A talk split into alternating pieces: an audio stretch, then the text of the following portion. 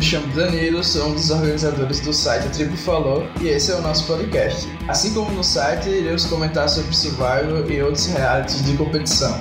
Hoje eu recebo o Igor. Oi, tudo bem? Eu não gosto da Parvati, não ligo pro gameplay dela. Tudo bem, Danilo? Tudo ótimo. Também recebo o Luiz. Oi, gente, boa noite. Estou aqui apenas para venerar e exaltecer a imagem do melhor jogador da franquia Survival, Matt, e provar que Mônica tem sim chance de ganhar isso ainda e ela vai ter seu momento. E o Henrique.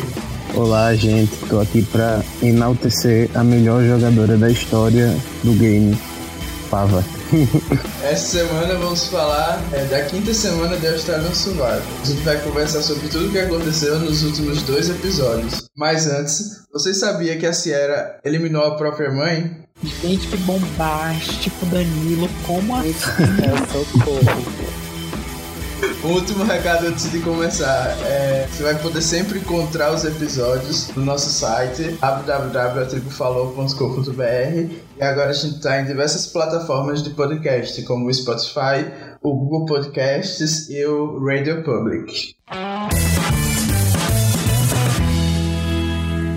É, eu acho assim, para começar o episódio, a gente pode começar falando que essa aliança da Lídia é um show de horrores, como o Marcelo Afonso falou lá no tópico de comentários. E para resumir mais ainda, eu trago um comentário do Júnior Corradini. Contendas a cada episódio torna a tribo mais radioativa da história. Só tenho isso para falar sobre o episódio. E aí, gente, o que, é que vocês acharam desses dois episódios? Se vocês tivessem que encontrar o seu happy place, qual seria? My happy place seria é, com Lídia super sólida, Danila, assim, tipo, é, respondendo é, já pegando esse gancho aqui do Happy Place, gente, ela simplesmente, ela me lembrou, é um documentário que eu assisti há um tempo atrás chamado A Onda. Gente, o que ela fez naquela tribo é assustador, tipo, assustador mesmo, porque... Não, vamos, vamos, vamos, vamos, vamos parar a defesa aí da Lady a gente vai chegar no momento de massacrar não, ela. Não, não é nem defesa, não quero... eu tô, tô contando um fato, até porque eu vou defender ela depois. Mas assim, tipo, foi assustador mesmo, assim, no sentido literal, porque ela literalmente lobotomizou, assim, o Robbie. Tipo, eu nunca vi uma pessoa ficar tão é, em menos de 24 horas conseguir fazer o que ela fez com o menino. Ele simplesmente tá dependente dela, já flipou na tribo e tudo mais. Então, tipo assim, meu queixo bateu no chão quando eu vi aquelas cenas do Rob completamente hipnotizado pela Lídia. Henrique, qual é o seu happy place? Ah, com certeza, meu rap place é a saída da Lídia no F7. Isso daí, sem dúvida, eu já fiz toda uma análise e com certeza ela vai sair no F7. Por um blind do Matt. Pode esperar aí. É, Deus te ouça. Luiz, seu rap place qual é? Eu nem tenho rap place porque eu nem consigo imaginar o conceito de rap place. Eu tentei aplicar no meu dia a dia, tipo, eu levei para as aulas de abdominal, pensei em rap place. Oxigenar o músculo deu certo, porque é questão da respiração. Mas a questão do happy place não vi funcionar porque eu pensei em comida e comida não é uma coisa para pensar em, é, em abdominal. Mas eu passo um momento, eliminação do Russell é meu happy place, gente. Mesmo amando ele, é lindo aquilo. É muita cara de pau do Robin falar que aquela merda que a Lídia falou deu certo. Meu Deus do céu, bicho curioso, o curioso é que ele faz uma cara de tesão pra porra quando ela falou Happy Place. E a Lídia sorriu logo depois. Então, eu quero, tô interessado no Happy Place dos dois. Tá rolando uma tensão sexual aí entre os dois, sim. Ele quer o corpo dela nu, gente. Tá tipo escrito na cara dele. Mas assim, gente, eu acho que o, o Ingo falou disso, dela ter lob, lobotomizado ele mas eu acho que é porque ele valoriza muito a questão física. E ela pegou isso, dessa valorização tão grande que ele dá à questão física, e ela, com certeza, é a melhor mulher que tem lá. Então ela deu confiança à tribo, ela tá ajudando a tribo a ganhar. Então eu acho que muito disso dele ter essa confiança nela vai daí. Uhum. E tochas de 0 a 10 pro episódio da semana. Quem, é, quem quer começar dando nota? Hum, eu vou dar Vou dar 8. Eu vou, eu vou dar 7 pro da segunda e vou dar 9 pro da terça. Eu vou dar 7 pro da segunda, porque eu achei um episódio de boot bem previsível, sim, bem leve pro episódio de swap. E vou dar 9 pro da terça também, pois é, teve um gameplay alto, um gameplay muito forte. Foi bom? Não, foi horrível, mas eu me diverti muito, então eu gostei de assistir o episódio, por isso que eu vou dar 9. E agora, começando a falar do episódio em si, a gente teve, basicamente, começou conhecendo um pouquinho melhor das dinâmicas dos Champions e fomos direto para uma swap. Eu queria saber se vocês já se sentiram tão desesperados quanto a Tiga na hora da swap, porque eu nunca vi ninguém tão assustado na minha vida como ela tava ali naquela hora, sem eira nem beira. A reação dela foi muito boa. Eu, eu parei o episódio quando eu tava assistindo, pausei na cara dela só pra rir da cara dela. E é que eu torcia por ela, mas não tinha como não rir daquilo. E eu achei que ela era uma das pessoas que mais ia gostar da Swap, porque as coisas não estavam indo bem para ela nos contenders. Eu acho que ela tava meio sem a noção real do quanto mal ela estava naquela, naquela tribo. Então fiquei meio surpreso também os produtores colocaram até uma trilha sonora triste, e tipo, ela indo triste, e, a, e o povo lá se abraçando, e ela indo lentamente. Socorro, meu Deus. Pois é, mas vocês acharam que a swap veio tarde demais, não? A gente tá na metade, né? O Jonathan falou que tava na metade do programa. Eu acho que demorou, porque não vai dar tempo de criar um, um elo pra merge entre os contenders e os champions. Então na merge vai ser Champions versus Contenders, do mesmo jeito. Eu penso da mesma forma. Eu imaginei que nem ia ter swap devido à premissa, devido à falta de nome. E, tipo, já são 15 pessoas. O povo tá vivendo há 25 dias junto. Claro que o povo continua unido àqueles que já estão unidos. Chegou duas pessoas aleatórias lá. Deu certo pra Tiga e da Shone no primeiro CT, porque já tinha uma grande desconfiança na Jack. Mas ia manter, tipo, mesma coisa. Assim, é, não vou dizer nem que sim, nem que não, tá? É, assim, eu gostei que ela deu um pouquinho, um de, deu um pouco de imprevisibilidade, sabe? Porque, assim, Survival, o pessoal no americano já sabe como é que vem a swap e tudo mais, assim, tipo, quando tem 20 já sabem que vem swap no é, no dia 7. Quando tem é, 18, já sabem que a fusão é depois de seis conselhos tribais e tudo mais assim. Então, é meio que quebra, tipo, um pouco essa previsibilidade. Então, assim, eu gostei que veio um pouquinho mais tarde. Vem um momento que as duas tribos estavam divididas, o que foi bom, né? Tanto que a primeira eliminação não foi assim previsível, entre aspas, é, pela configuração das tribos, né? Champions versus Contenders. Então, assim, tem um resultado assim, ok. Além disso, da Swap ter vindo já na metade do programa, ela também foi feita em números ímpares. Eu tava esperando que eles dividissem em três tribos, mas na verdade dividiu novamente em duas tribos. É, vocês acham que isso é um pouco injusto? Porque uma tribo que tem uma pessoa a mais, teoricamente, tem uma certa vantagem de poder escolher quem vai sentar, ou então nada a ver. Na verdade, eu acho que o plano original deles era nem fazer swap. Eu acho que eles enfiaram essa swap aí para tentar dar uma, uma mexida no jogo, porque se a gente for analisar assim, foi uma swap bem corrida, né? Já no final, assim, do, já chegando na merge e como tu disse, números ímpares, eu acho que o plano original deles era não ter swap esses números iniciais da swap, a gente vai comentar primeiro dos New Champions, já que for, eles foram pro CT nas duas rodadas. E a gente começa com a divisão que era seis Champions originais: o Matt, Samuel, o Steve, o Brian, e a Jack e a Shane contra a Tiga e a Chun-Li como únicas contenders. Assim que eu vi isso, eu achei que iam ser Tiga e Shunei as duas próximas eliminadas, sem nenhuma dúvida quanto a isso. Vocês acharam que tinha um espaço para Triga e Chunin fazerem alguma jogada? Porque, o que, é que vocês fariam na posição delas? Eu acredito que elas não tinham, elas não tinham espaço para fazer a jogada. Elas iam mesmo ter que falir para ser com sorte sem vote. E foi a situação que ocorreu para elas. Eu de início iria fazer que nem a Shone, iria só rir de nervoso.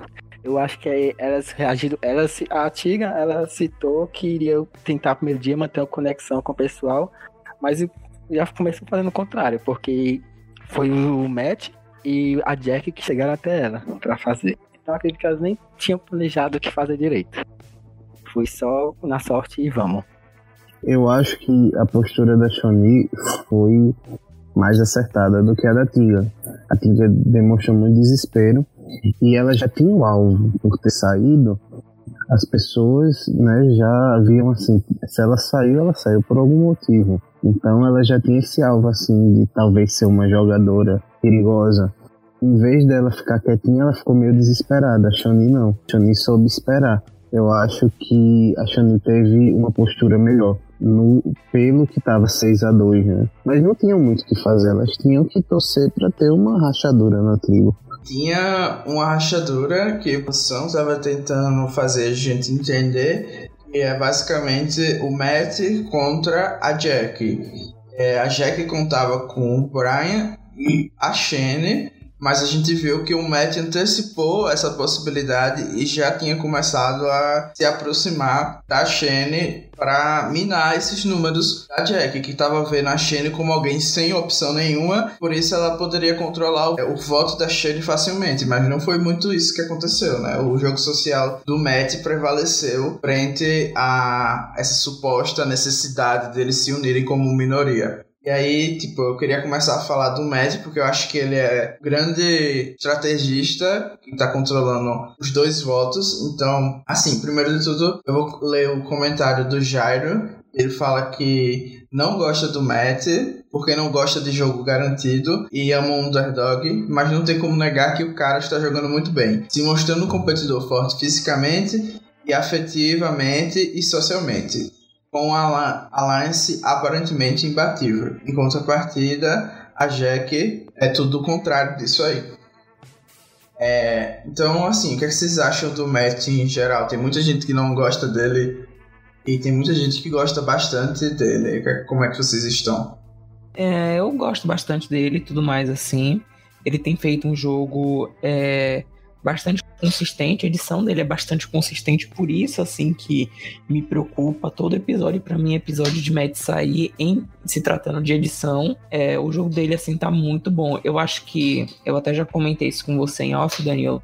Eu acredito que o Matt não assistia Survival, o americano assim, nem o australiano. Eu acho que ele foi aprendendo como se jogar no decorrer do tempo, tanto tanto que, se eu não me engano, foi no episódio 3 ou 4 que ele disse que agora que se tocou que isso era um jogo que não era só você é, performar bem nos desafios e você estava salvo. Você tinha que ter números. Eu acho que ele teve um approach relativamente bom, um approach muito bom com as pessoas. Assim, ele soube é, ir atrás da Mônica no é, episódio passado, ele soube ir atrás da Shane, garantir a Shane com eles, sabe? Então, assim, o jogo dele realmente é um jogo bom. Ele não é uma pessoa que eu diga, nossa, a Matt é muito chato, nossa, a Matt é muito é coisa ou ele também não tem uma postura arrogante, sabe? Então, assim, isso faz é, ser do Matt uma pessoa agradável, assim, de se assistir, sabe? Não necessariamente TV, mas assim, não é uma pessoa que eu diga, nossa, esse cara é um pé no saco, insuportável. Não. Eu acho assim, Jairo falou que ele tem um jogo garantido, mas ele não trata a estratégia dele como se já tivesse tudo na mão dele, sabe? Eu acho que ele tá sempre preocupado com as possibilidades. Eu acho que ele é, respeita muito todos os outros jogadores como é, pessoas que realmente podem ameaçar a vitória dele. Tanto que é por isso que ele vai se aproximar da Tiga nesse começo do episódio, porque ele sabe que deixar uma ponta solta é, pode ser muito perigoso. E aí, tipo, eu acho que ele tá sempre cobrindo as bases dele. Não é algo assim que foi dado de mão beijada é, para ele, entendeu? Eu acho que ele teve um, um approach legal, mas vocês acham que mirar Jack e o Brian nesse primeiro voto foi exagero dele, um medo assim que é, ele não tinha razão de ter? Não, porque a, a Jack ela já estava pensando no CT seguinte de fazer algo. Eu acho que o grande erro dela foi não ter feito nesse ela tinha duas pessoas chegando de uma tribo, ela já tinha o Brian com ela, na cabeça dela ela tinha Shane, ela não tinha para que esperar. Acho que o grande erro dela foi esse, então eu acho que ele fez certo, sim, de ir se garantir com a Shane, de tentar ver o que é que a Tegan estava pensando, assim, né, para tirar o alvo dele. E mesmo que a Jack não tenha feito nada, mas ela pensava fazer, então ele, ele se antecipou a ela. Eu acho que ele fez certo. Assim, pensando pro jogo dele, eu acho que foi uma jogada correta. O risco que tinha, no caso, era deixar a Tiga e a Chun-Li pra depois e não dá pra tirar elas. Ele não ter tempo pra tirar nem a Tiga nem a Chun-Li. também desse, da forma como eles organizaram o voto, o Brian foi enganado né, no processo. Eles não confiavam né, no, no Brian, então fez necessário o blind nele também. Porque talvez ele contasse pra Jack, a Jack ia sei lá, fazer um caos. Tipo o que o Samuel, o Sana, fez no CT seguinte, que a gente vai falar sobre isso, é tipo, ainda bem que ele não fez a mesma coisa, né? De chegar e dizer, ó, a gente vai eliminar ela. Eu também não desconfio se, tipo, é, o voto que as meninas deram sozinha no Brian já não foi algo dividido pelos meninos dos Champions para deixar o Brian contra as meninas, entendeu? Para parecer que, ah, foram elas que votaram em você já que os únicos dois votos que ele recebeu foram delas. E a única coisa, a única justificativa que eles deram a, contra o Brian foi só que ah, a gente não. A gente tava com medo de você dizer pra Jack. E tipo, é bem difícil o Brian. Seria bem difícil a situação também de pegar mal pros campeões do Brian flipar pras meninas no CT seguinte, como ele até sugeriu. Porque aí ele ia pegar a desconfiança do resto dos campeões e também ia ser Boron dos contenders. Então acredito que ele também pensou que o Brian não iria flipar assim 100% com as meninas. Foi um risco premeditado, né? E assim, a gente vê que essa tribo tá meio que organizada ou sendo controlada não só pelo Matt, mas pela aliança principal dele, que é o Steve e o Sam. E assim, eu acho o Steve um cara chato pra burro, tipo, não tem vida nenhuma nele. E o Sam meio que não apareceu nesse primeiro episódio, pelo menos, para a gente ter uma noção do quanto ele tá unido com esses outros dois. Três pessoas que estão claramente juntas conseguirem controlar os votos foi algo bem impressionante. Vocês têm alguma opinião sobre essa aliança do Steve, Sam e Matt? O Steve, certeza que é o braço direito. Mas foi muito interessante é, ver que o Sam, ele tem um poder de voz dentro desse trio, né? Já que ele que foi lá que fez no episódio seguinte, que ele falar depois, ele que dividiu lá tudo. Mas eu, cada dia que passa, eu me pergunto como. Como o Steve consegue ser tão chato e sem vida? Deus do céu. Eu ainda vou ver algum episódio lá do The Biggest Loser que ele participou para ver se ele consegue, como treinador, fazer alguém perder algum peso. Porque ele não me motiva para cumprir porcaria nenhuma. Gente, como é que ele consegue? Capaz das pessoas até saírem mais gordas no programa dele. ah, mas eu, eu acho ele indiferente. Eu não tenho abuso dele, não. Pra mim, ele é indiferente. É, eu também acho ele indiferente. Gente, no CT lá, o Jonathan perguntou, três perguntas para ele responder. Foi sim. Sim depois acenou a cabeça. Engraçado que eu fui ver no Facebook e o pessoal comentando, adorando que ele tinha falado sim. Poxa, eu fiquei. Como assim? O pessoal tá gostando de alguém, tá respondendo aquela babaquice no, no conselho. Não faz sentido nenhum. Ah, Danilo, CPP1, total. Pois é, mas no Facebook a galera amou. Se ele respondesse o resto da temporada, a audiência vai subir e bater todos os programas da Austrália. Mas assim, para mim, o grande destaque desses dois episódios nessa tribo, tirando o Matt, claro, teve o destaque por ter conseguido controlar. Para mim foi a Shane. Para mim o grande destaque foi ela. Até uma promo é, tentando passar que ela ia fazer algo extraordinário, fizeram para ela e ela conseguiu se colocar numa posição importante dentro da tribo. Então acho que ela, só dela chegar na merge, que já tá garantido, já é o como eu tava conversando com o Igor antes, já é um feito muito grande para ela. Ela teve um pouco de sorte dos Champions ganharem muitas imunidades, mas agora com a Swap ela realmente ganhou poder e teoricamente ela tava decidindo o que ia acontecer, né? Porque se a Jack quisesse fazer um move, ela ia precisar da Shane e os meninos para também fazer a jogada deles precisavam da Shane. Então assim, ela teve o social suficiente para as pessoas considerarem ela como parte do jogo deles. Os dois estavam contando com ela e mesmo com a história do ídolo, ela não parece que se queimou com ninguém, né? Acho que levaram isso mais como uma coisa humor, assim. Danilo, tipo, deixa eu só fazer uma consideração aqui com relação a Jack. É, para mim, tipo, foi um erro, assim, teve dois erros é, estratégicos e, assim, social dela péssimo, assim, aquela coisa. Não dá para você jogar survival, assim, você pode saber toda a estratégia, trabalhar muito bem com números, mas tem um approach completamente assim é, errado. E tipo, ela errou muito assim, porque ela não conseguiu trazer confiança nem para a aliança que ela iria flipar, que no caso foram o dos três meninos lá, e nem para as pessoas que ela queria jogar, porque essas mesmas pessoas jogaram ela debaixo do ônibus para poderem virar votação em favor delas, né? Porque eu acredito que se a Tiga não é, retornasse aquela informação de que a Jack teria falado que o Matt sabotaria propositalmente para limar logo as duas meninas dos contenders para os Champions terem ampla maioria na merge, é, poderia ser bem real, mas o Matt descobrindo a mentira, né, partindo da Jack, e ele já tendo aquele é, antecedente de que não confiava na Jack, era muito provável de que essa história fosse verdade, e, e realmente era verdade, sabe? Então, assim, é, eu assim acredito que a intenção da Jack de dropar o número dos contenders é, não foi das piores, assim, ela teve uma intenção realmente boa, porque é, ela poderia fazer maioria no próximo conselho, trazendo a Shane, Brian e a Shoni, já eram quatro, né, maioria. Então, assim, ela fez o certo. O erro dela foi de achar que os outros não estavam jogando. Ela falou, tipo, ah, a Shane vai votar comigo porque ela não tem outra opção. Ela era como se os outros desprezassem a Shane para sempre. Por isso que o Matt foi bastante inteligente de trazer logo a Shane pro lado deles. E a Shane, mais esperta ainda, de realmente nadar em favor da maré. Ela não ia. É, lutar por um time que estaria perdendo. Então ela foi, tipo, muito assertiva na decisão dela. Então, assim, realmente fazendo logo um compilado logo de todas as é, informações dos dois conselhos, eu acredito, assim, que a Shane jogou certinho, né? É, resumindo o que o Henrique falou, né? Acho que ela jogou muito bem o match também, assim, com algumas pequenas ressalvas, mas isso eu vou deixar para o episódio seguinte. E a Jack, para mim, tipo, mereceu ser eliminada. Eu gostava dela mais. Tanto erro, assim, de approach e tudo mais, assim, para mim, chacota total.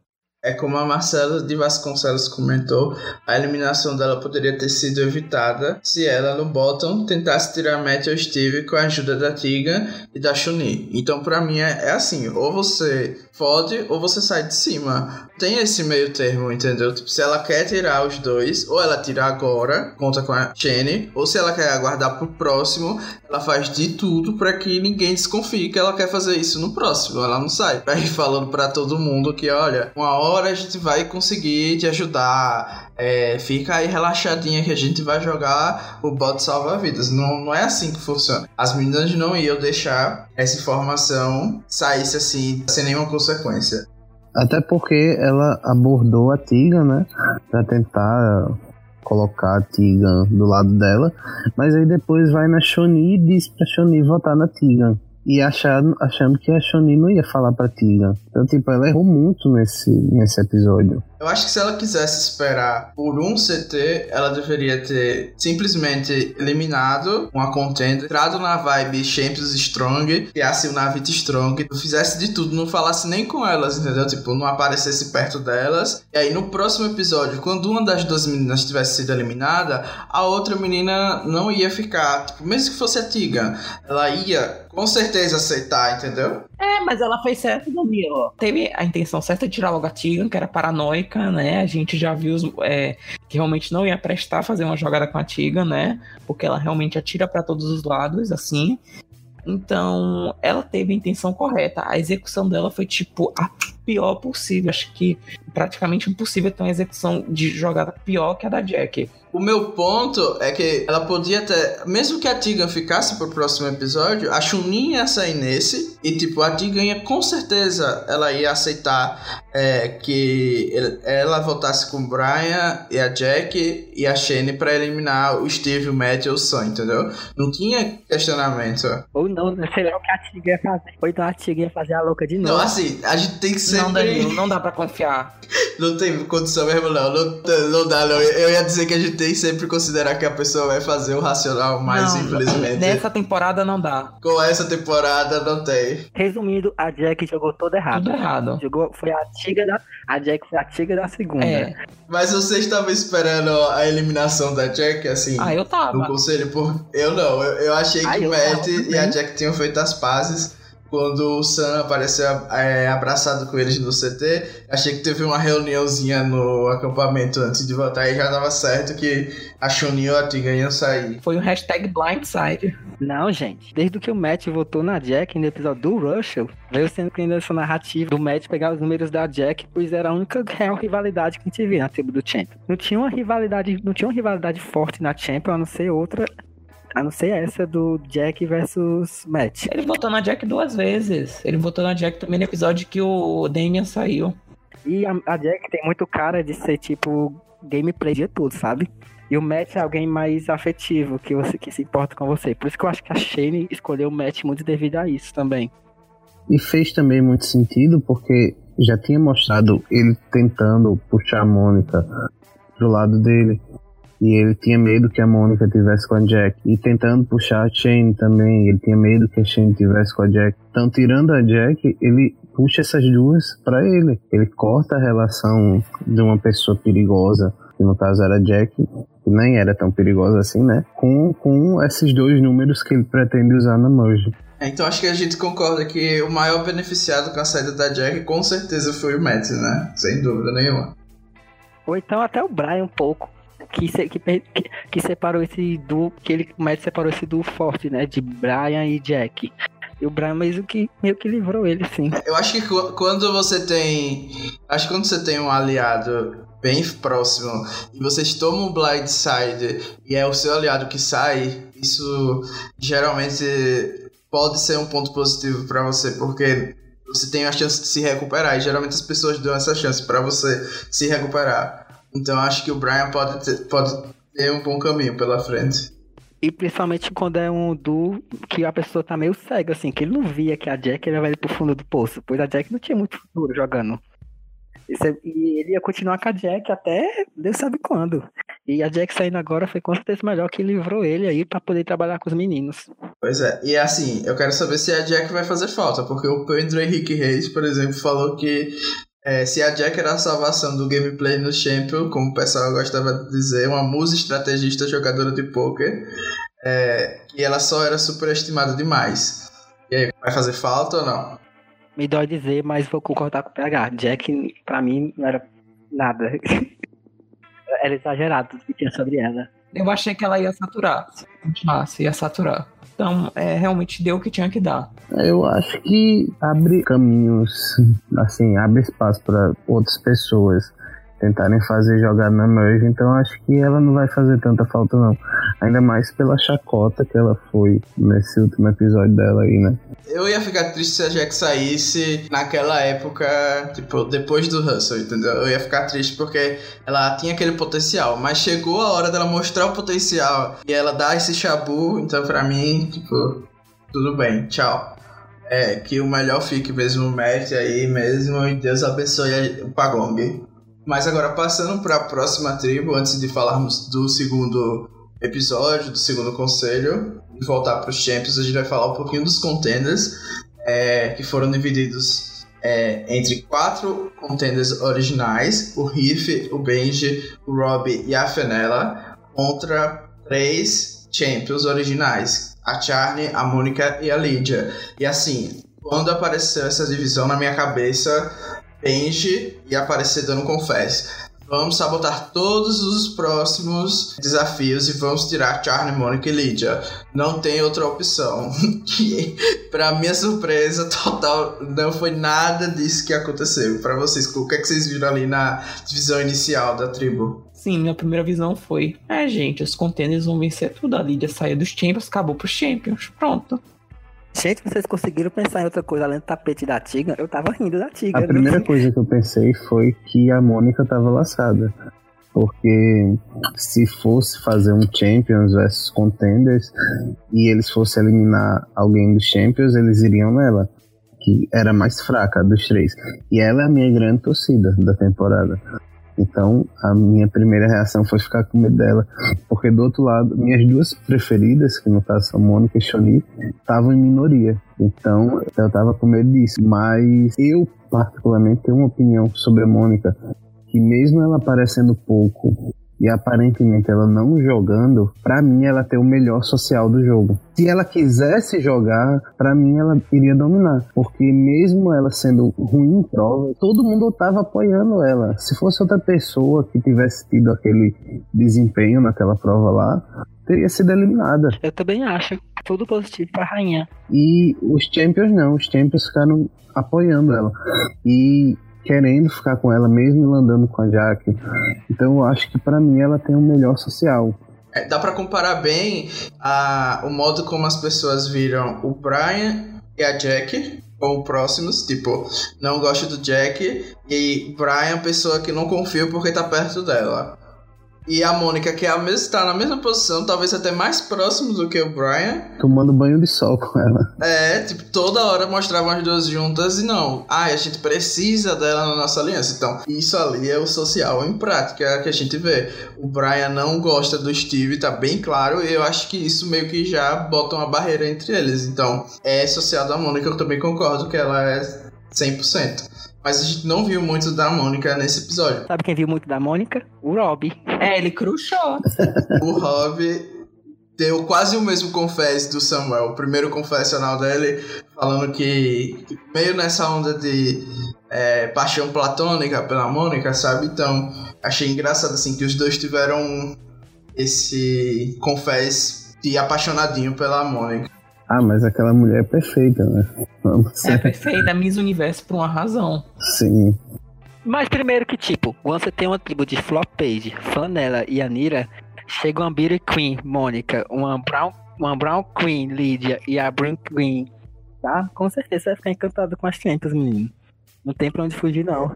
É verdade. As mulheres dos Champions esmurram com muita força as mulheres dos Contenders. Menos a Shani. Vai ser o F3 da temporada com a Shuni F4 por ser ameaça. Ameaça de quê, gente? Pelo amor de Deus. E a Shane F5. Se a Mônica usasse esse charme e flash dela pra ir longe, é uma palavra de 2.0. Já vejo até o Randy chamando ela de vírus. Mas ela não tem essa maldade. A gente percebe que ela é mais ela tem muito potencial e com certeza o momento dela vai vir. 70 confesso por episódio, três ídolos, pode vir já.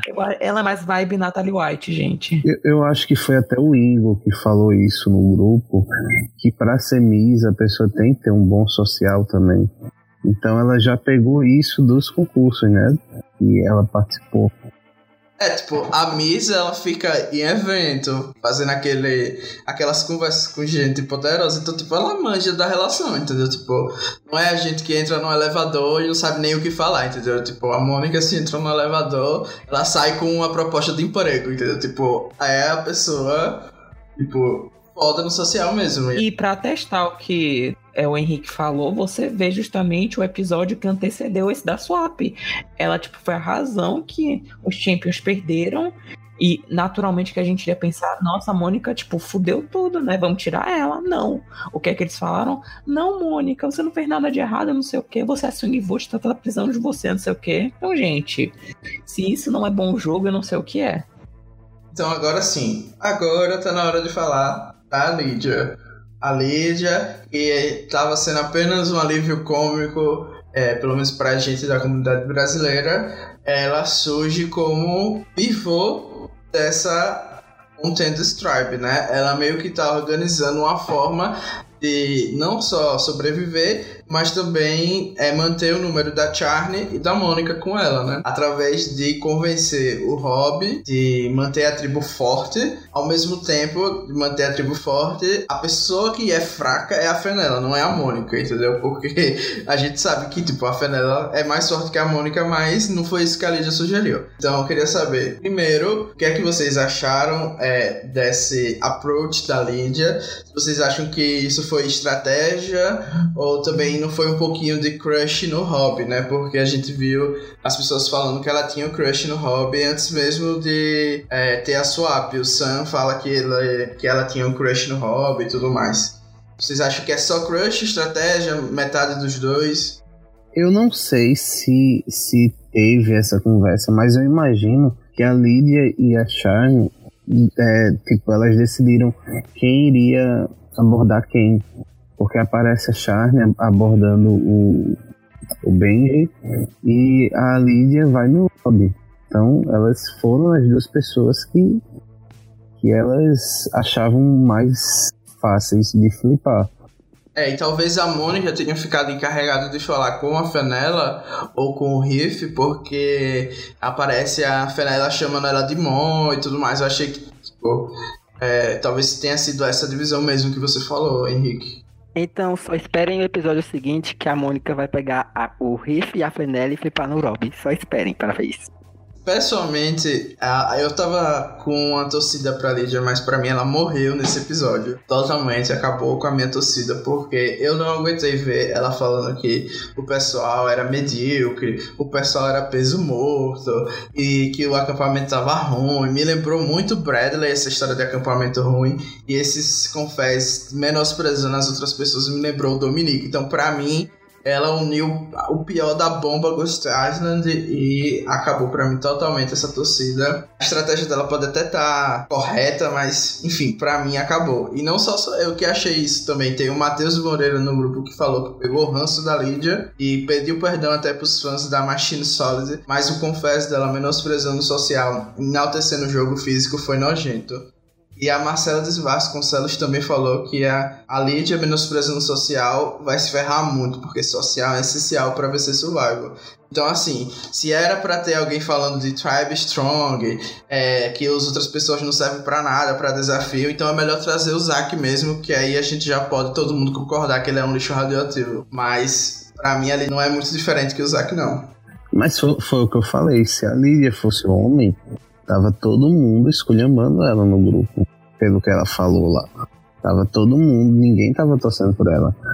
Então, assim, em um minuto, Danilo humilhou Ingo e Lídia, né? quero ver qual é a defesa disso. Eu quero ver, Igor, qual é a defesa. Tá, é, vamos lá. É primeiro sobre a questão dela menosprezar social. Tipo, gente, o que você atestaram isso no é, final do último episódio.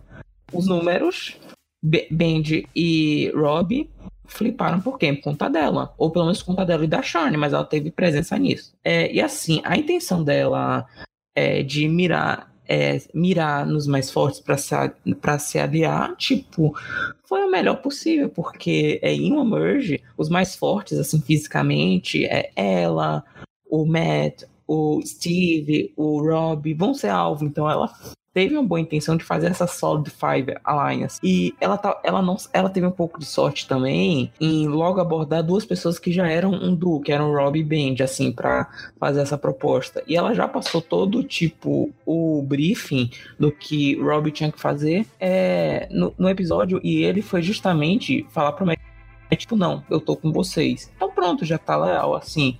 É, e ela também foi muito é, assertiva em é, mirar na Fenella, porque, tipo, óbvio, né? Das contenders, a Fenella é a mais forte e eu, eu acredito que ela, até que ela tenha um físico melhor que o da Mônica. Mas, assim, entre tirar uma pessoa que ela não sabe se vai trabalhar com ela, ou que tá contra ela, né, agora, e uma pessoa que tá aliada dela, vamos tirar quem tá contra. Então ela utilizou o argumento certo, né? Mais forte. E ela viu que o Rob preza muito por tribo forte, tribo não pode ter gente mentindo, né, Danilo? It's time for hero to win, né? Então, ela também teve um pouco de sorte do Rob ter crushado nela também. Acho que o Rob já crushou em muita gente aí no jogo, mas enfim. É, tá, agora vamos fazer um pouco de justiça aqui é, realmente foi um pouquinho calque da parte dela, arrogante dela, dizer que o acampamento deles era medíocre. Confesso que não me remeteu assim. Talvez seja muito pela entonação dela, é, ou por conta dela ter sido carregada de elogios o episódio todo, sabe? É, apesar desse confessionário dela, assim. Mas, assim, comigo, e tipo, não é pela zoeira nem nada assim não tá, tipo, perto de ser Zack nem nada assim, não. Porque, tipo, os comentários que o Zack fazia eram mil vezes mais pesados, assim. Vão na direção, tipo, vão. Mas, assim, estrategicamente, ela tá certa, né? Talvez esteja pecando um pouco na justificativa que ela dê. Mas assim, o que ela tá fazendo tá correto, assim, essa arrogância não tá transparecendo, então ela tá jogando ok, assim, não tem muito o que falar, né? Talvez ela seja algo não merge, talvez. Eu acho que ela vai sair logo em breve, porque essa exposição toda que estão dando a ela é por alguma razão. Então, é isso. Eu nem acredito que eu vou fazer isso, mas vou defender um pouco a Lid agora também. Socorro. Meu Deus. Mas, tipo, quando você chega no swap em minoria, você procura características semelhantes com as pessoas para você criar laços. E o laço que ela criou como Rob foi o laço físico.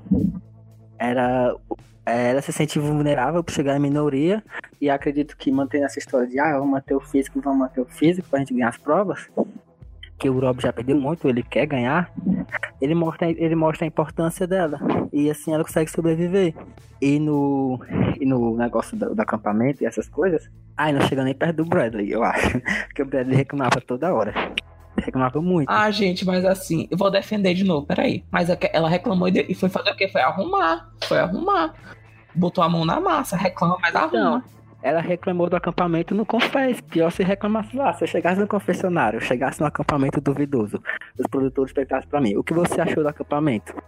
Eu dizia, achei uma bosta, claro. Agora, se alguém da tribo pergunta pra mim, se o Rob, se o Rob, por exemplo, tá falando que eu achei o acampamento, eu dizia, maravilhoso. Inclusive, tem um cantinho aqui pra gente deitar junto.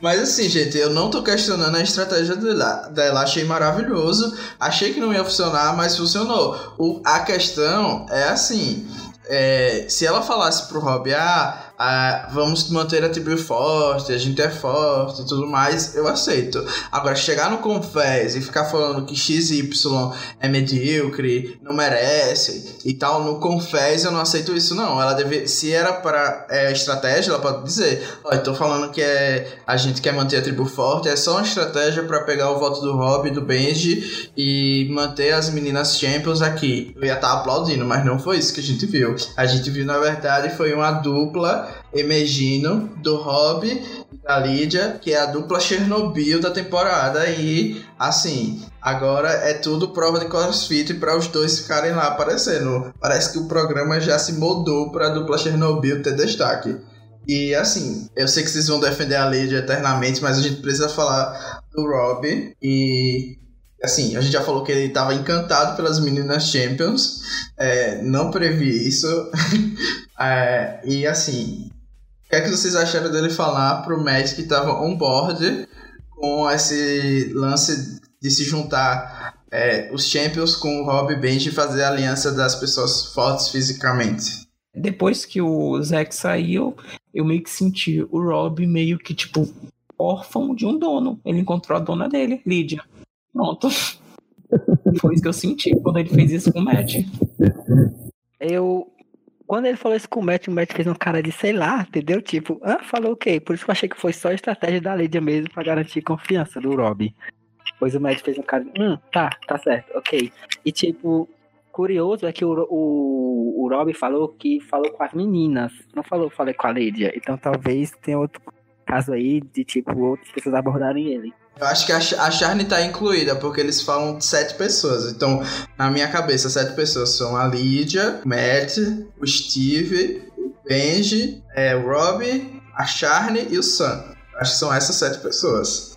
Minha esperança é de Namor querer cortar o Rob logo. Ele não querer levar essa aliança e assim, não tem muito pra falar, né? O Rob virou capacho do Matt e da Lydia e é isso. Assim, a gente só pode falar agora do Benji e eu tenho que dizer que o Ingo tava correto. Quem quer ídolo dá um jeito de conseguir o ídolo, não importa onde esteja. E o Benji achou. E assim, eu tô tô, sou totalmente tinha na Raquel no comentário dela.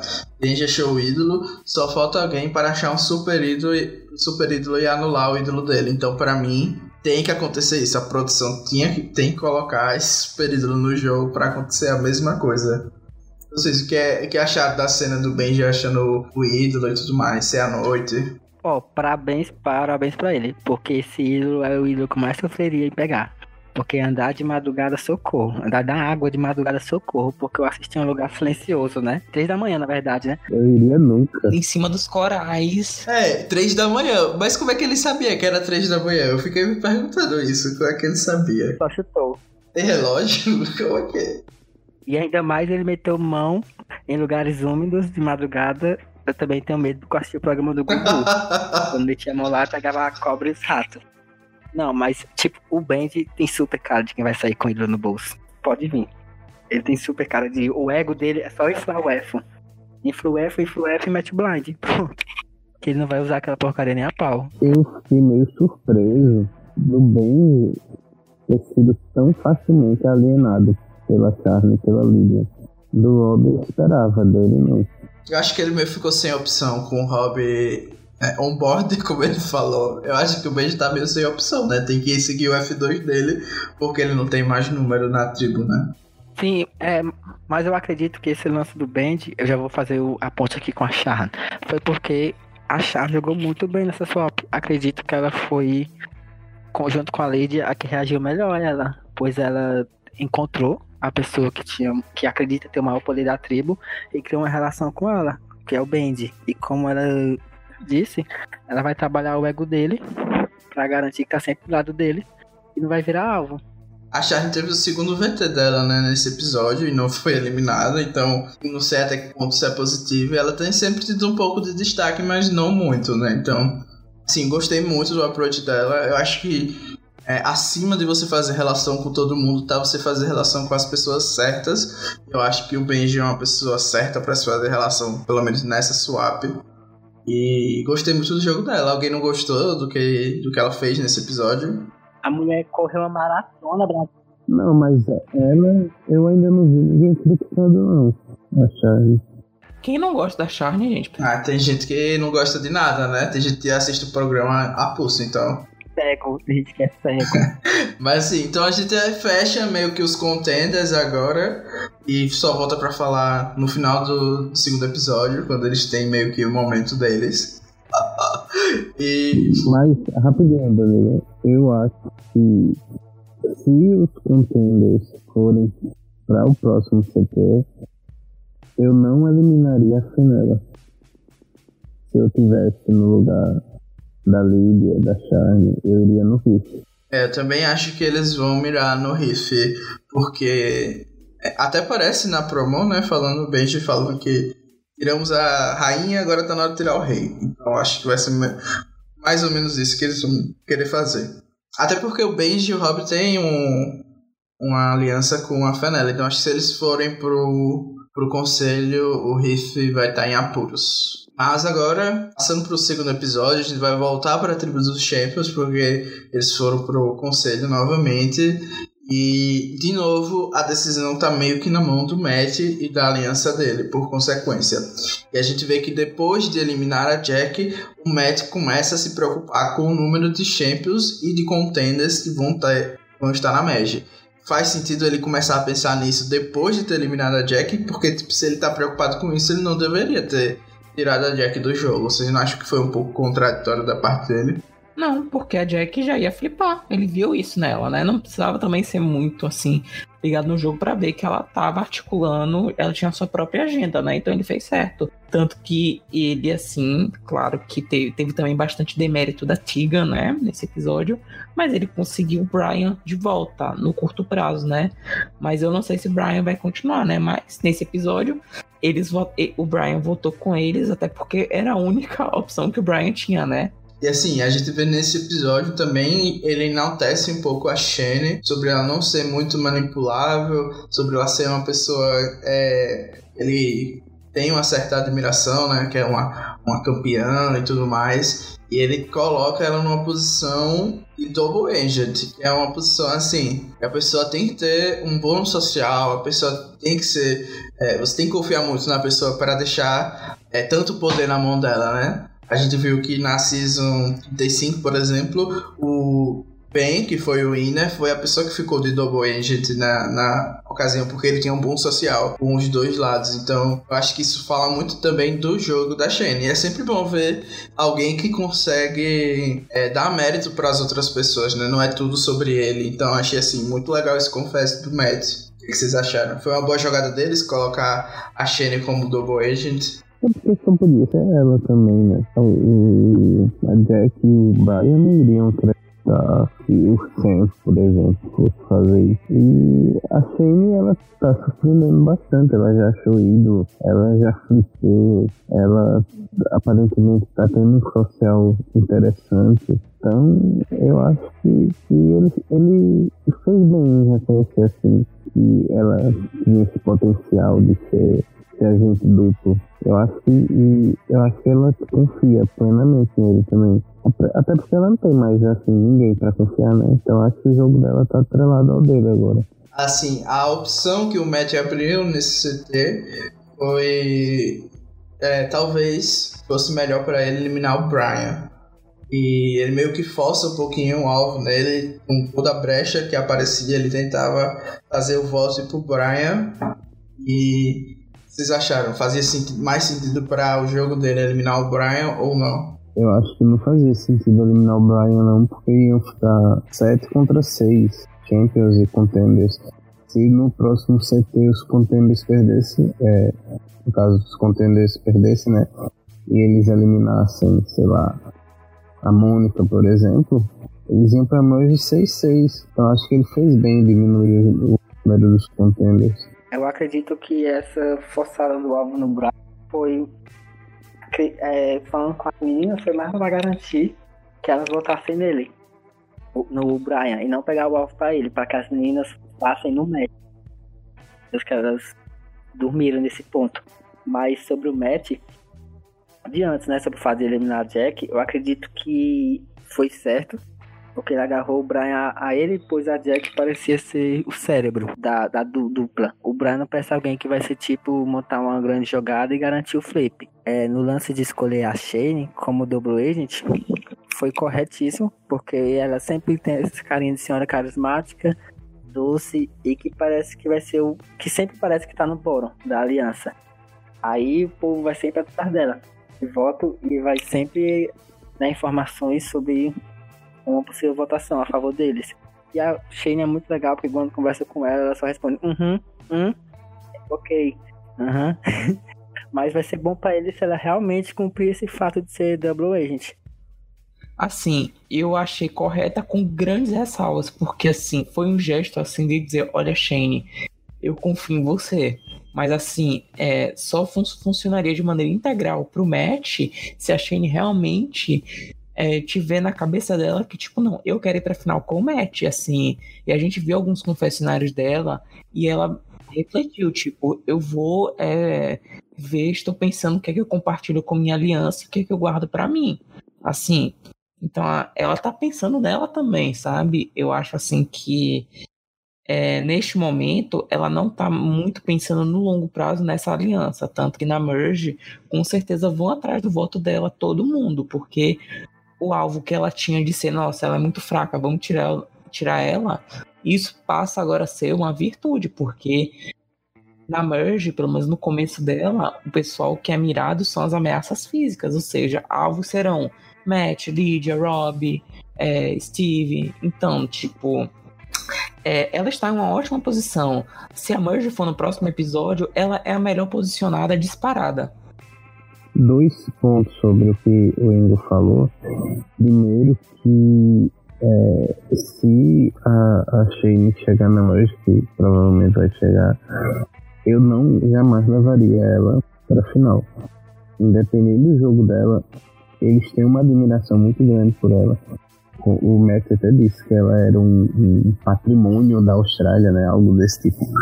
Então acho que se ela chegar na final, ela tem grande chance de ganhar. Até pelo esse jogo de meio que ela tá fazendo. E em segundo, ele falou aí também que ela estava pensando em guardar as informações. Ela até não falou pro Matt que o Brian tinha abordado ela, né?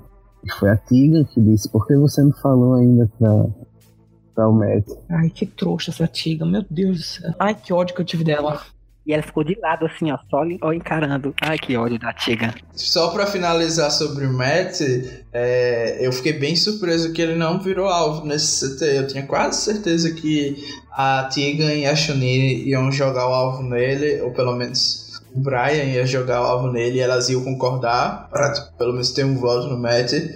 E foi como o Pedro Henrique Reis falou. Ele avisou no podcast que a ameaça tripla, maior e melhor alfa que passou pro Survival, Matt Rogers não seria alvo porque o Reizinho tem um social impecável e aprendeu após um romance torto com Tina Wesson durante Survival Australia Outback.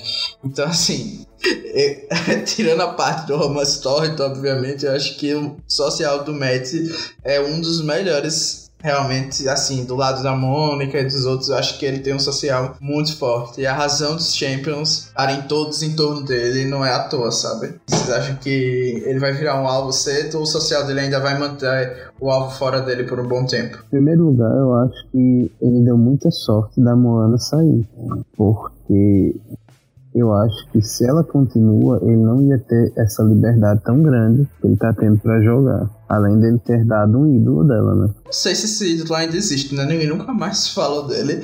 Mas assim, a Moana ia estar tá com ele na coleira, realmente. E a Moana provavelmente ia querer ir pra final com a Charne e com a Lilia. Não, ela ia com a Charne com o Matt mesmo. E ela ia ganhar. Moana ia ganhar. Moana só ia dizer, ele me deu o Russell, pronto. 10 Os, pelo menos o voto dos contentes que conheciam ele, ele, ela ia ter, né? Mas o social do Matt é tão perfeito e eu nem acredito que isso seja algo de jogo dele, sabe? Eu acredito que é da pessoa é, mesmo. da pessoa. É, na swap ele foi lá pro outro tapete, abraçou as meninas que foram pra outra tribo, depois voltou. E quem domou ele pra ele só vai ser correto mesmo se a Shane for capacho dele, né?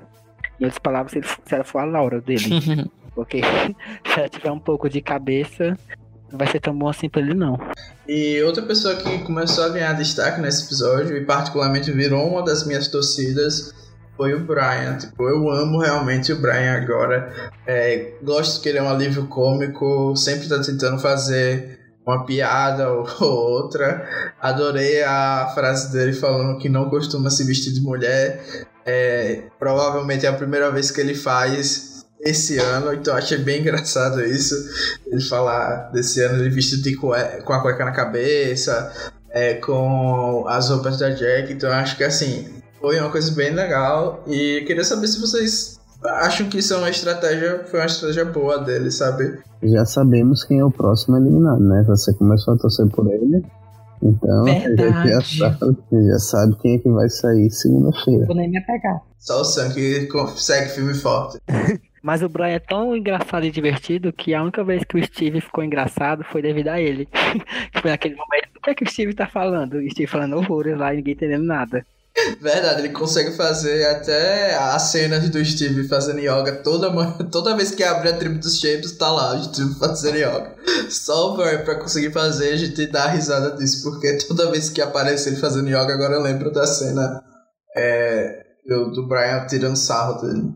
Tirando a parte cômica, também teve a parte estratégica, né? O Brian, Brian tinha acabado de ser enganado pela tribo dele, pelo Matt e pelos outros Champions. E ele meio que tenta se aproximar da e da Chun-Li, é pelo menos o que a edição mostra pra gente. Tipo, a edição toda picotada, mas o que eu entendi foi isso. Acabou o conselho, ele meio que tomou aquela, aquele soco na cara de ter sido enganado, e ele foi avaliar as opções que ele tinha com a Tiga e a Chun-Li. E aí aquela cena deles indo pegar água, provavelmente assim que acordaram. E meio que a, ele percebe que a Tiga não vai dar abertura para ele. E ele meio que elimina essa possibilidade de jogar com as meninas e volta é, para o plano dos Champions Strong. Então eu queria saber assim, o que vocês acharam da estratégia dele é, de tentar se aproximar das meninas, depois ter recuado, voltado para os Champions, é, participado desse vote split. O que, é que vocês acharam do Brian estrategicamente? Ah, eu achei ok. Só, só tenho que, tipo, ó.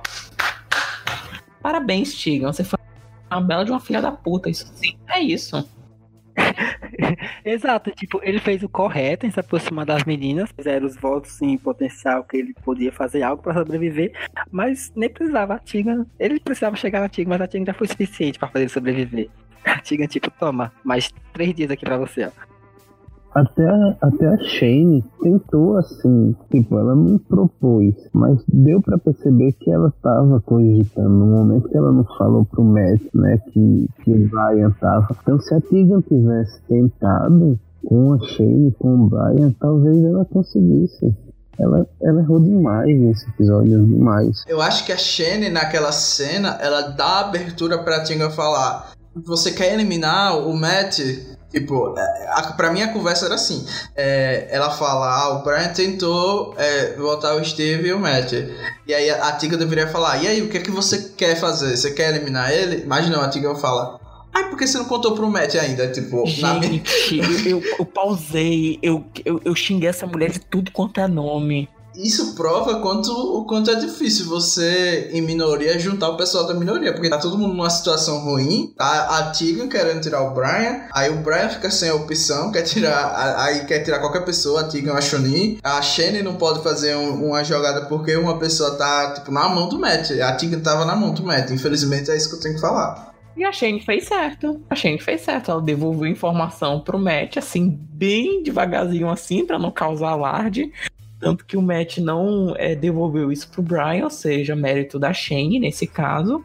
Porque aí o poder meio que saiu um pouco do Matt e passou um pouco pra Shane, porque é, a Shane, é, depois desse é, ocorrido, que ela tinha justamente contato com absolutamente todos daquela tribo.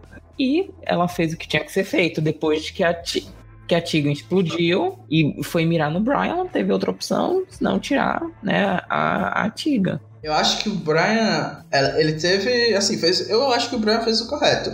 Ele, ele tipo, se aproximou da Tigan e da Chunin, explicou o que é estava acontecendo, ele viu que não ia ter abertura.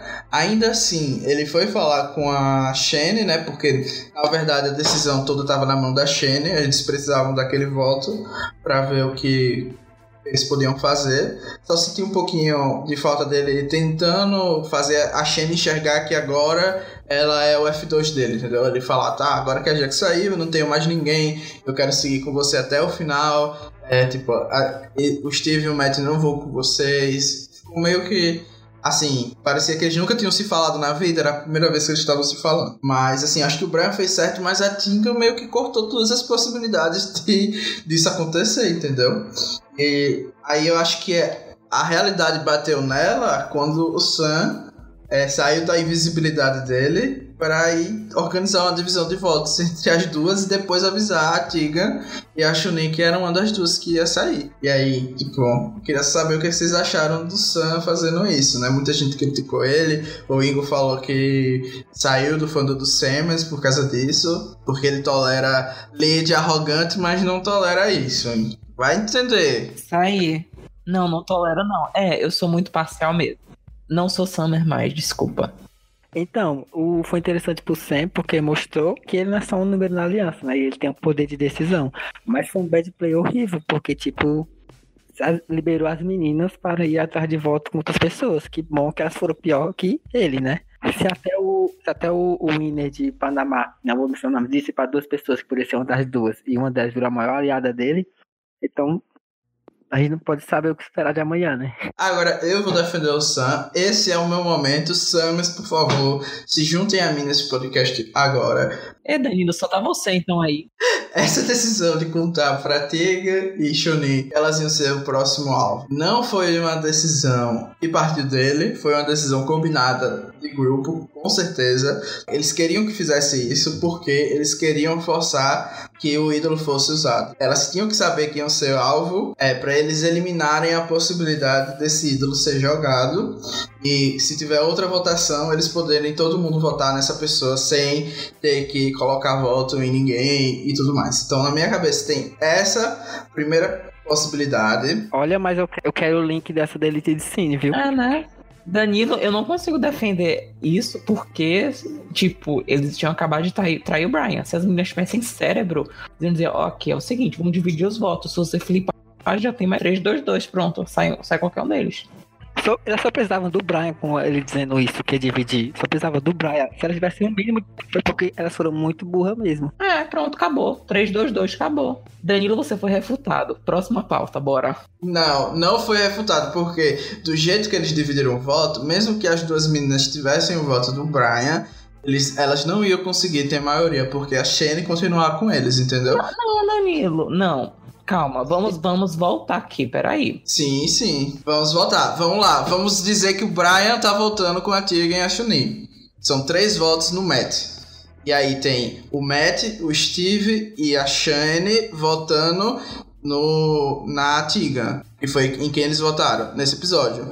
Então, 3-3. Ia ter, ia ter um voto do Sam na Chun-Li. Ia ser 3, 3, 1. Mas agora há pouco a gente não cogitou a possibilidade da conversa da Shane com a Tiga ser algo querendo que a Tiga flipe, a Shane votaria junto. Sim, mas se eles não tivessem o voto da Shane, da Shane eles iam tomar o Blindside dividindo os votos ou não, porque eles iam ter quatro votos contra três, então não faz diferença, entendeu? A partir do momento que eles têm a Shane, nenhum plano vai dar certo, porque eles têm a maioria. Mas se elas duas tivessem um Idol, sabendo dessa divisão, puxando o Brian, usava o Idol lá na, na Tiga e pronto para mim foi um erro contar de qualquer forma, assim, independente.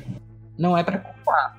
Pra mim, o Sen, ele às vezes age na inocência. Assim como o fato lá do ídolo do, da Shane. Ele fazia comentário assim, desnecessário, coisa de.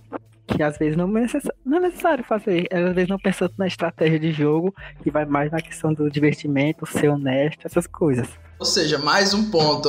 Uma pessoa honesta, formidável, a gente tem que bater palma, entendeu? A gente não tem que criticar uma pessoa assim. Uma pessoa que se importa com o sentimento do outro, não ser enganada, sair com rabinho entre as pernas. Então a gente tem que aplaudir. É, se importar, né? Isso, é. A, a Tigre ficou muito feliz, né, Danilo, de saber que era alvo. Né? Ela deu uma, deu uma risada, né? Até chorou de rir. Saíram lágrimas de risada dela, né, Danilo? Mas a Tiga é uma pessoa toda errada. Respeite Tiga, a única winner possível de Survival Chernobyl. Respeite. A pessoa é toda errada. A gente não pode levar a reação da Tiga em conta. Todo mundo diz, eu prefiro saber que vou sair. Todo mundo. A Tiga é que é errada. Não, gente, mas assim, eu queria falar da Tia. Tipo assim, eu torcia por ela, mas ela já. Não, assim, só pra finalizar então, Sam não fez nada de errado, perfeito, merece tudo, o mundo. É o mundo eu te dou, Sam. Agora a gente pode falar da Tiga. E aí, Danilo está eu errado. Eu torcia pela Tiga, mas a Tiga não errou só essa semana. A Tigan já errou desde a saída dela lá, quando ela não conseguiu firmar um social forte com as três meninas. E isso dela e do Riff ficarem dividindo o voto naquela época, um votando de um jeito, outro votando de outro, foi desse jeito que o Danilo saiu em sertão. O erro dela começou quando ela eliminou aquela menina lá, a Jenna. A Flopei. Mas o da Flopei ela não tinha que fazer. Porque eu acho que as meninas não queriam votar com ela. Então ia ficar 4 a 3 mesmo que ela votasse com a Flopei. E assim, já que a gente tá falando de erro da Tiga, a gente pode entrar no conselho já dela, que aqui acho que não tem como defender ela de jeito nenhum. A Tiga tá jogando toda a merda possível no ventilador. E é como a Ana Raquel falou, assim, a Tiga expondo o jogo do Brian só mostrou que ela não era confiável. E só deu mais razão pro povo votar nela. E o Brian votar também nela. Tipo, meu parabéns, mulher. Meus parabéns, mulher. Então é isso, tipo, não tinha sentido nenhum que ela tava falando ali naquele conselho. Eu acredito que ela queria passar o máximo de informação possível para os contentes, mas muita informação era até imprecisa. Ela não soube nem dizer quem era o líder da tribo, e parabéns pro Messi que tá escondendo muito bem isso. E tinha umas coisas que ela dizia que os, os champions lá, a Lídia, por exemplo, dava pra Charne e as duas davam risadinha assim. Porque ela tá falando coisa com coisa, e tipo, jogou o Brian por debaixo do Chegou o Brian, depois chamou ele de Boron, pedindo o flip dele. Ela tava sem foco, ela tava atirando pra todo lado e tentando fazer alguma coisa. Só faltou ela subir em cima do banco e gritar, igual a louca de Carl Hong. Tornar ainda. A gente fala que, que o Benji não sabe argumentar. A Tegan é do mesmo jeito. Ela argumenta tão bem quanto ele. Eu acho que os argumentos que ela usou no conselho foi tão fraco e tudo parecia que ela tava falando dela e não do Brian, entendeu? Vai flipar, ela meio que disse que ia flipar, então, tipo, é, o Brian, ele, é, ele foi exposto, mas ele respondeu muito bem, pelo menos a parte que a edição colocou. Ele foi bem centrado, assim, explicou e realmente tinha falado com elas, mas porque tinha é, tomado blindside. Eu acho que o Sam também respondeu muito bem nessa hora, falando que entendia o que ele, tava, é, o que ele fez, porque ele, é, ele foi deixado de fora, mas também que foi deixado de fora porque era próximo da Jack. Então acho assim, e os Champions tiveram, em geral, tiveram uma boa performance nesse é, conselho. E o Brian me surpreendeu positivamente nesse sentido, porque era só o Brian falar que, tipo, eles podiam ter dúvida do Brian, mas a Tiga já era uma certeza que não ia jogar mais com eles pelo que ela tava fazendo. Ai, gente, o Danilo virou o Brian a ti mesmo, viu? Sou 100% Brian agora. Eu posso fazer uma pergunta? Pode, todas. Vou fazer uma pergunta para vocês três que já assistiram as outras temporadas. O fato dessa twist que teve não ter salvo a Tiga abre espaço para não ter, ter, na verdade, um episódio que não vai ter eliminação. Muito provavelmente. Sim. Se ela voltasse, ia ter um episódio a mais, né? No caso, uma pessoa a mais, sei lá. Talvez o planejamento era assim: vamos ter um voto duplo na segunda-feira. Duas, duas tripes no conselho. Ou sei lá, uma coisa desse tipo e agora não vai ter. É, vai ter um episódio sem eliminação. É, normalmente sempre teve esses lances de sequestro ou de eliminar, ele, falsa eliminação. Teve duas, teve duas vezes nessa temporada, né? Que foi a Tiga e a Nira. A Nira, tô que nem a brasileira. teve as duas vezes. Mas, tipo, foi um eliminado lá, e aqui seria, no caso, um sequestro, que teve em outra temporada, falsa eliminação que teve também, também teve um motim temporada passada. Eu acredito que meio que desestruturou, assim. Eu não sei que, quando eles organizam de que ordem vai ser distribuído os episódios pra TV. Mas no caso, tipo, vai ser um episódio agora depois vem a. No caso, se não tivesse na eliminação, seria dois episódios, agora na semana seguinte. E a Merge só seria na semana seguinte. Na outra semana, né? Tipo, a gente teria essa pausa. É, não tem como a gente saber que é meio tipo a organização da produção, né? Mas eu acho que teria, teria um voto duplo, alguma coisa assim. Se for pra eliminar alguém que eu gosto, espero que o episódio seguinte seja sem eliminação. E agora falando da, da Twist em si, né? Porque a gente vê que não deu certo o jogo da Tiga, esses argumentos que ela tava usando acabaram só afundando ela mais. O Jonathan fala que tem uma twist e a tribo dos contenders é, tinha ganhado aquele pergaminho na prova de imunidade. Eles poderiam decidir se salvariam ou é, deixariam a pessoa ser eliminada se tivesse sido votada nesse conselho. E aí eu queria saber, vocês gostaram dessa twist ou não? Não. Ah, eu gostei. Ah, eu gostei. gostei não. Pra mim a, a tava quase virando um bem eu senti um cheirinho assim de mijo, de boninhada, assim, de, né? E o pessoal, assim, assim, você ser, você ser expulsa três vezes, assim, realmente, filha, não, não deu, né? Assim. Levando em consideração que não seria mijo específico pra Tiga. Mas eles podiam fazer muito pior. Tipo, nas duas temporadas passadas, spoiler pra quem tá escutando, mas tipo, a pessoa eliminada só mudava de tribo. Eles podiam muito bem ter feito isso nessa temporada. E tipo, essa twist de escolher pra salvar. É, você salva, você envia o nude, send nude, salva o driver, send nude na hora, aquele dia. Eu achei mais interessante. Vocês acham que se fosse a Shonin eliminada ali, é, o Benji e o o Rob teria salvo ela? Eu acho que não. Então, assim, eu gostei da twist exatamente por isso, porque tava a oportunidade da outra tribo salvar e meio que corrige um pouco os problemas das temporadas passadas, que alguém que era muito é, tinha muito airtime, era muito interessante assim pro jogo, saía porque foi ferrado pela swap, entendeu? Falando assim do que você perguntou, Henrique, se eu acho que a Shonen seria salva, eu acho que talvez ela fosse sim ser salva eh, pelos contenders, mas depois do que eles fizeram eu não posso afirmar 100%. Mas uma coisa que eu preciso ressaltar aqui é que essa decisão não foi feita na hora do conselho, porque eles abriram o pergaminho na tribo, então eles sabiam que eles iam ter que decidir.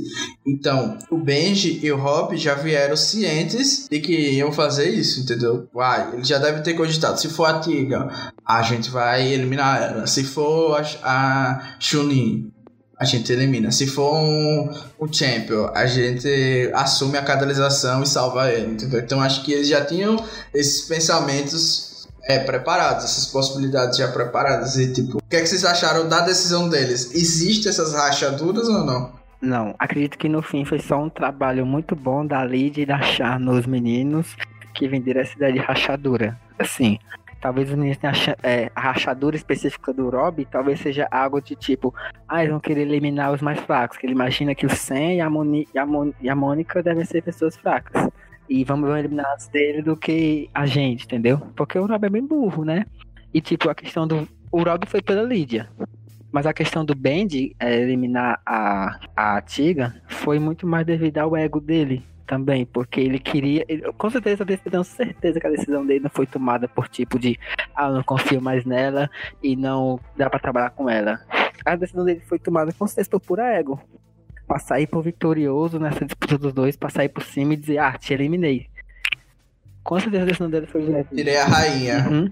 Minha rainha, agora vou tirar o rei. E nisso, a eliminação da Jack ajudou a Lydia a vender esse argumento de que tem uma rachadura no Champions. Eu acho. Teve muita gente revoltada mesmo com a decisão que eles tomaram. O Gabriel Nascimento falou que estava revoltado não com a saída da Tiga, mas porque Rob e Benji são dois patetas e acham que os Champions vão se comer. E o Matheus Hudson falou não consegue entender como, mesmo depois de ter se disposto à união enorme dos Champions no seu conselho, decidir eliminar a Tiga. É, penso em tudo, mas não faz sentido para mim. É, até o, ontem, o episódio passado no caso, eu estava esperançoso de uma reviravolta dos contenders, mas agora Rob Benji chacotas. Essa tende a ser uma mecha extremamente previsível. Queria desver este episódio. Chunin, princesinha força. Chacota central. Eu vejo, vi muita gente é, revoltada com essa decisão. Eu, a princípio, também estava muito revoltado, mas parando para refletir, talvez tenha sido uma boa decisão. Mesmo é, a Tigan expondo que eles estavam super juntos, é, a gente não pode considerar que a Tigan tá falando é verdade, né? E eu acho que foi uma decisão, pode ser certa, porque, como a gente dividiu aqui os números, eles vão precisar dos Champions na Merge para se dar bem. Então acho que eles estão é, pondo um pouquinho de esperança no único caminho que eles podem ter, que é que essa aliança que foi proposta para eles seja verdade. E eu acho que vale a pena o risco, porque a Tigan já se mostrou uma pessoa que ninguém pode confiar, entendeu? E que já tentou eliminar eles várias vezes. Eu acho que eles tomaram uma decisão que não é, tipo, assim como todo mundo tá falando, 100% errada, é, chacota total. Acho que tem um pouco de sentido no que eles estão fazendo de apostar é, nesse caminho para eles na fusão, porque eles não vão ter número nos containers para que isso dê certo, porque é, eu tenho 300% de certeza que se a Tigan ficasse, é, ela ia flipar nos dois assim que ela achasse os números corretos, entendeu? Vocês acham que não tem um pouquinho de sentido no que eles fizeram, não? É, 0,3% talvez até manter a Tigra até um alvo maior nela do que neles, gente. Porque, como a, como a Shane falou, ela tava já com um histórico muito bom de survival. Ela tinha. Ela já teve uma boa coisa, podia, um bom currículo podia defender no fim. E ela seria, seria esse alvo. É, mas vamos pensar assim: a Tigra volta. E aí, tipo, a tribo que agora tá no controle dos dois, teoricamente, é, a Tigan pode ter esse controle para ela agora, né? Se ela quiser. Tipo, é improvável? É, mas a gente viu que a Tigan é meio. É, meio louca, assim, meio agressiva demais. Então, tem essa, tem essa questão é, da Tigan é, voltar e poder flipar neles. E tem a questão também deles acabarem com a confiança que eles tinham com a, com a Lídia e com a Charne, né? Porque é, vai ficar claro que eles não estão com eles. Então, assim, eles meio que descartaram um número para conquistar esses três números dos Champions, provavelmente mais pessoas na merge. E talvez eles consigam ainda manter a relação com a Chun-Li, com a Fenella com o Riff, é, se for necessário. Assim. Então, Sim, talvez não seja todo pior. Mas a Tigan vai fazer falta porque teve gente como o Gabriel Nascimento falando que a temporada acabou agora. a Tigan saiu. E o Thomas Grotto, por exemplo, falou que contenders tinham tudo para virar o jogo nessa temporada. E era só eles aproveitarem que a Jack saiu para entregarem algumas provas e eliminarem os Champions, que depois seria fácil de usar os restantes nas jogadas que eles precisassem. Mas, né, existe algum motivo para eles serem contenders. Aos que votaram sendo. E o que, é que vocês acham? Vai fazer falta Tiga ou não? Tiga é única impossível, Danilo. Não dava mais. Depois dessa semana não vai fazer não. Já tava saturando. E assim, eu jamais votaria numa pessoa que saiu duas vezes. Numa final. Eu, já, eu acho que tipo, mesmo que ela voltasse, ela teria que fazer algo muito grande na Merge pra conquistar os votos. Então acho que o jogo dela já estava arruinado. Então não vai fazer falta para mim não. Então assim, para encerrar vamos fazer um jogo. Vocês vão ter que votar os três. Save ou center para os eliminados até agora da temporada. Se eles merecem retornar ou não. Vamos ver como é que estão as nossas opiniões. É, Matthew, primeiro eliminado. Send. Send. Who? É, Russell. Send. Send. Save. Save. Porque tá precisando de alguém pra. como ele. pra animar a temporada. É, pra ser humilhado de novo, né? Sim, pra chegar na final e perder de novo. Eu vou mudar, eu vou dizer save só porque seria a maior chance de Moni- Mônica chegar na final. Eu tô aqui pra defender ela. Mas ela vai chegar na final e vai ganhar. Demian. Sand. Ele foi um erro tirar ele, sabe? Eu vou dar, eu vou dar save. Eu queria dar um send, mas eu achei o motivo de eliminação dele muito, assim, não entendeu? Por isso que eu vou dar um savezinho. O Steve. Ah. Sand, Sand. Aí, send. Nossa, a primeira unanimidade. Ah, Jenna. Ah, save. Ai, gente, eu quase chorei naquela eliminação. Desgraçados, velho. Save. Save. Hum, acho que essa vai ser polêmica. Moana. Save. Sand. Filha, tu, tu, tu desistiu. Então, não, não, não tem por que voltar. Sand. Ma- Ela me decepcionou. Anitta. Sand. Escorada. Gente escorada não merece voltar. Sand, Sand. Maior decepção. Send. No- Nossa. É isso. Zack. Jogar na privada da descarga. Send. Send to hell. Send to hell. Send to hell to Chernobyl. To whatever. Paige. Save. Ai, ai. Ai, gente, eu vou dar saves, porque eu gostava dela se fudendo em todo episódio. Chacota, Flopage. Flopage, te amamos. Eu vou dar, eu vou dar um savezinho também, pelo mesmo motivo de Ingo. Era muito legal ver ela sendo a cota. Era muito legal ela sendo humilhadíssima. A Jack agora. Jack. Send. Pra mim vai ser Sand, porque ela me decepcionou. Ela tava saturando. Vou dar Sand também, desculpa, Jack. E Tiga. Sand. Ô, Tiga. Tiga, você vai pedir desculpas, mas é Sand também. Send to Chernobyl. To Chernobyl. Send to Chernobyl, onde ele não devia ter saído. O que, que a gente aprendeu nesse jogo? Que é, Poverty fans e Sandra fans conseguem concordar. Então, isso é uma lição. E esse podcast pode trazer para a comunidade brasileira. É que Pavati e Sandra fans podem se unir, galera. A gente compartilha muitas coisas em comum. Vamos apostar primeiro para o winner da temporada. Cada um dá três nomes aí. Matt, Charne e Lydia. Infelizmente. Pela edição, pra mim, são os três. Pela edição, pra mim, são Shorn, Mônica e. Vou falar o Heath. Char, Lídia. Eu não quero dar match porque o match tá muito na cara que não vai ganhar. Tipo Luke, sabe? Sabe Luke? Então, eu só consigo, só consigo pensar em Char, Lídia e Mon ah, Mônica Rainha, que já é a winner. E a gente tá só falando besteira aqui até a final que ela vai ganhar com 10-0. Desculpa. A minha aposta, eu acho que a Lídia é que quem chega na final, ela vence com certeza. Mas eu não vou apostar nela porque eu é, me recuso a apostar na Lídia como vencedora da temporada.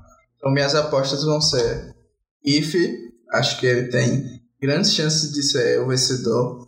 Acho que esse essa visibilidade que a Tiga teve é em parte por causa da dupla com ele. Acho que ele vai bem longe no jogo, se sobreviver ao próximo CT.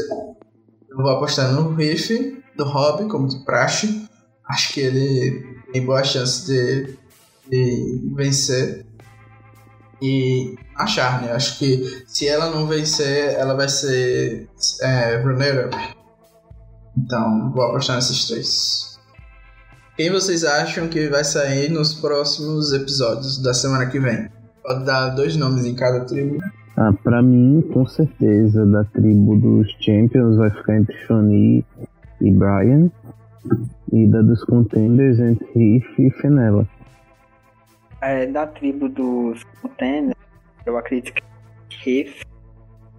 E eu tô com o pé no Rob porque eu tenho esperança nessa última que morre.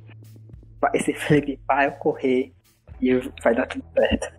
Já na tribo dos Champions se perderem, eu acredito que a seria muita chance de sobreviver se ela não cabeça antiga nela, nessa. Ela poderia tipo, se vender um pouquinho pros Champions, sabe? Aí, e eliminariam o Brian por mais desconfiança. Mas acredito que vai ficar entre Shone e Brian mesmo. Tá, é dos Champions. Ah, o Matt, por questões de edição. E o Brian, por, por questões situacionais e de edição também. Tá, tipo, aparecendo demais ultimamente. Tá, é dos Contenders. A Gente, eu vou postar na Lídia. Pra mim, ela tá aparecendo muito. Ela tem muita cara de que vai se fuder no começo da merge. E. É, gente, eu acho que Riff e Final estão tão salvos, porque, tipo, muito invisíveis, sabe? Nos dois últimos episódios. Não tem como ele, eles saírem, tipo, no próximo. Então, eu vou ter que apostar no Benji. Mas aí, qual é a situação que tu imagina o Matt saindo naquela trilha? Rapaz, eu não sei. Eu, eu acho, assim, sinceramente, que os contenders vão perder é, as próximas provas até a merge, assim. Isso se a merge já não for no próximo. Não é não, vai ter um challenge separado. No preview, né? Não, é porque pode ser como foi algumas vezes que teve no Survive normal, ter tipo o reward depois, tipo, a merge logo no Immunity Challenge, né? Isso, eu vou ficar triste se o Matt sair, mas paciência. Vocês querem mandar beijo? Eu quero mandar beijo pra todos os torcedores de Shani, de Mônica e de Pavati.